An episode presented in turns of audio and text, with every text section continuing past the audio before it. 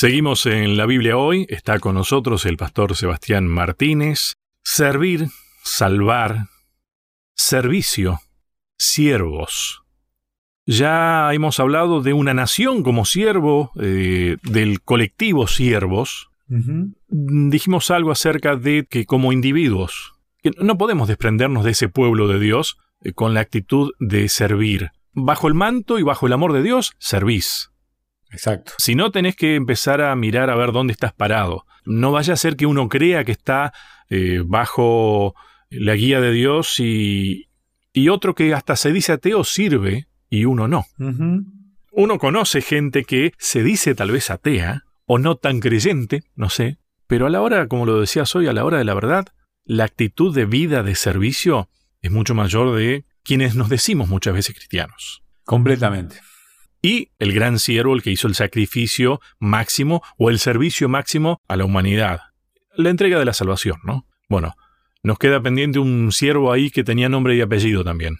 Bueno, hablando y retomando el tema en el del bloque anterior, cuando uno conoce personas que son serviciales y que cumplen una función de servicio y que desconocen de Dios y uno dice, ¿cómo puede ser que vos seas tan servicial y que no vayas a ninguna iglesia, no, no, no, no. Y hay muchas personas, hay muchas ONGs que trabajan realmente muy bien, generando un gran servicio al planeta, a los más necesitados, a, bueno, a los animales. A mí me llama mucho la atención aquella gente que dedica mucho tiempo de su vida a este servicio desinteresado. Y son personas que tal vez no van a ninguna iglesia, no, no, profesan ninguna religión y de hecho hasta no conocen tanto de Dios. Sin embargo, el amor que Dios da lo tienen ellos. Entonces es interesante ver que Dios utiliza inclusive personas que no tienen relación con Él, digamos, ¿no? que no están diariamente con Él, pero las utiliza y las utiliza con poder, Lucho. A nosotros no nos toca juzgar y creo que es uno de los consejos más sabios que Dios nos ha dado. Pero esas personas que tal vez hasta se dicen desconocedores de Dios algunos, yo creo que en realidad lo que desconocen es que lo conocen a Dios. Exactamente, y por ahí este, no se están dando cuenta que eh, eh, claramente las actitudes que ellos tienen son heredadas por Dios. ¿no? Es, es, interesante. Aquí en el capítulo 44 del libro de Isaías, allá en el versículo 26, empieza a aparecer un personaje, dice, yo confirmo la palabra de mis siervos y cumplo el consejo de mis mensajeros. Yo digo que Jerusalén será habitada, que los pueblos de Judá serán reconstruidos y sus ruinas las restauraré. Yo mando que se seque lo profundo del mar y ordeno que se sequen sus corrientes. Yo afirmo que Ciro es mi pastor y dará cumplimiento a mis deseos. Dispondrá que Jerusalén sea reconstruida y que se repongan los cimientos del templo. Así dice el Señor a, Ciro, su ungido, a quien tomó de la mano derecha para someter a su dominio las naciones y despojar de su armadura a los reyes y para abrir a su paso las puertas y dejar abiertas las entradas. Y aquí aparece el nombre de este personaje, ¿no? Ciro. Ciro. El persa. En ese momento ni siquiera sabíamos que iba a ser el Ciro el persa, ¿no? Sí, sí, claro. Pero, pero sabíamos que iba a aparecer un Ciro que de alguna manera iba a colaborar con Dios, que iba a colaborar con el pueblo de Dios. Un pueblo que en ese momento todavía no estaba sufriendo esta hostigación que iba a sufrir unos años después con el pueblo babilónico. Porque cuando Isaías escribe esto, y a mí me encanta ver que los rollos más antiguos que se han encontrado en las cuevas de Qumran tienen que ver con el libro de Isaías y que el libro de Isaías tenía un protagonismo muy importante en la biblioteca de las familias judías de esa época por esta belleza literaria que tenía. Y, la antigüedad dice que Isaías vivió más o menos su ministerio desde el 745 al 685. O sea, vivió unos 85, 80 años antes de la invasión babilónica. Y que luego de la invasión babilónica vino Ciro el persa. Y me llama la atención porque cuando uno lee el manuscrito hebreo se encuentra con el nombre Ciro. Se encuentra con el nombre Ciro, un nombre que no era propio del pueblo hebreo, sí de los persas. O sea, yo aquí lo que veo es que Dios conoce el futuro. Claramente. Yo aquí lo que veo es que Dios, que Dios tiene elementos fuera de su pueblo que colaboran con su pueblo. ¿Cuántos Ciros hemos visto a lo largo de nuestra vida?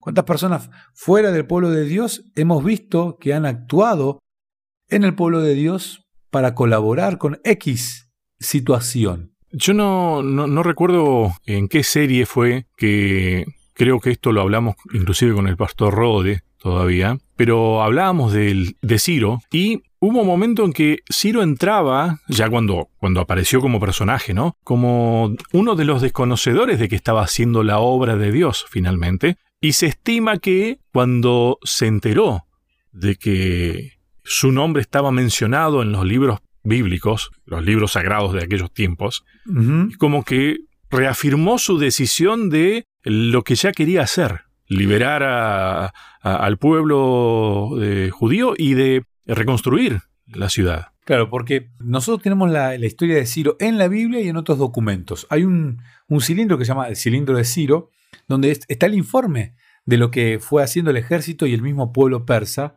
medos y persas, aunque Ciro era persa, pero él conquistó todo y lo entregó un poco a los medos, por eso hablamos de esa unión medo-persa. Y Ciro realmente, cuando él se da cuenta de que había un Dios todopoderoso, un Dios supremo, eh, fue inevitable, imagínate que aparecía tu nombre en escritos muy anteriores y que hablaban de vos, de una actitud que vos ya venías ejerciendo y ahora, claro, se reforzaba esta idea. Entonces aparece la palabra ungido.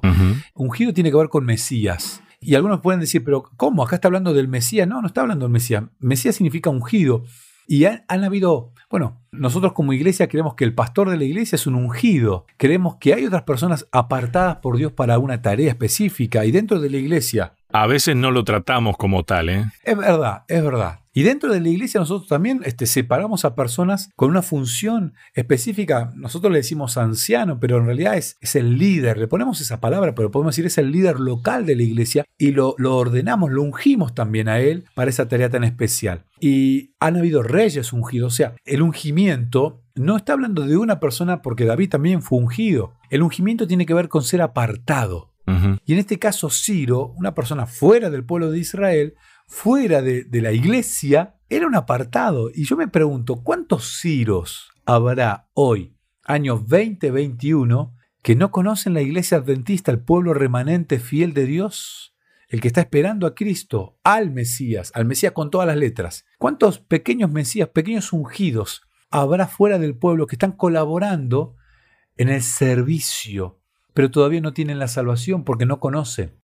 El apóstol Pablo dice en, el Romanos capítulo 8, dice, todas las personas que invoquen el nombre de Dios van a ser salvas. Pero ¿cómo van a ser salvas si no conocieron de Dios? ¿Y cómo van a conocer si nadie les predica? ¿Y cómo les van a predicar si nadie los envía? Bienaventurados son los pies ¿no? de aquellos que predican la palabra de Dios, pies de paz, dice él. Entonces, ¿cuántas personas hay que hacen el bien pero no conocen de Dios? Bueno, también nos anticipa de que hay pueblo que no es de este redil. Completamente. Y creo que ahí también tenemos que entender que hasta se tomó el trabajo Dios de avisarnos. Estén atentos, ¿no? Estén atentos. Exactamente. Entonces, el desafío nuevamente aquí, el, el desafío anterior era ser el pueblo de Dios, ser el pueblo de Dios. El primer desafío era servir, servir porque el servicio viene de Dios. Y este desafío es buscar a los ciros que hay hoy, sirviendo a Dios sin saber que lo están sirviendo porque los hay y muchos, y como pueblo de Dios es nuestro desafío. Si bien no es el tema específico de esta semana, pero qué productivo el trabajo de Dios en aquel tiempo, ¿no? Cuando apareció Ciro, porque Ciro terminó siendo alguien conocedor de Dios o de la voluntad de Dios y hacedor de la voluntad de Dios. Y anteriormente, a ver, él estaba conquistando un imperio que era también desconocedor de Dios como Babilonia, y un Nabucodonosor que terminó sirviendo a Dios y reconociéndolo. Exactamente. Fíjate vos que dos, dos personajes que se encontraron ahí, ¿no? Personajes poderosos, personajes realmente que no sería imaginable, pero bueno, eh, yo creo que, bueno, Ciro, la verdad en el cielo le tendríamos que preguntar bien a Dios esto, ¿no? De Ciro.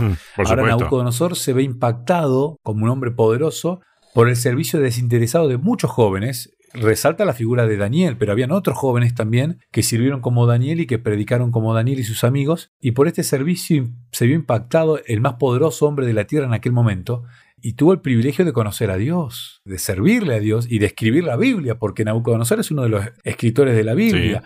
Entonces, ¿cuántos Ciro, cuántos Nabucodonosor habrá hoy? Y nosotros no nos animamos a hablarles de Dios aunque ellos están sirviendo al pueblo de Dios. Eso es un desafío grande que tenemos como hijos de Dios, como pueblo de Dios, el salir a, buscar a esas personas porque ellos ya están sirviendo, pero necesitan conocer de Dios para recibir la salvación. Y esa es la forma en que nosotros podríamos servir. Esa es la forma de servir. Esa es la forma, casi te diría que la única forma en la que podríamos servir. Sí, sí. Al fin y al cabo viene de Dios como decíamos al, comienzo. Sebastián, nos queda un bloque. Eh, ¿Qué podríamos llegar a anticipar de lo que vamos a ver en el último bloque?